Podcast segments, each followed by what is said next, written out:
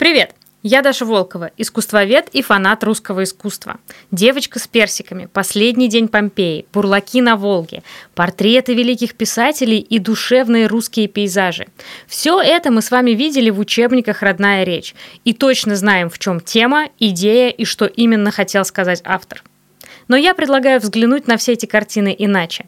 Каждый выпуск я буду выбирать одно произведение русского изобразительного искусства и обсуждать его со специалистом в какой-нибудь интересной области. И кто знает, куда заведет нас эта беседа.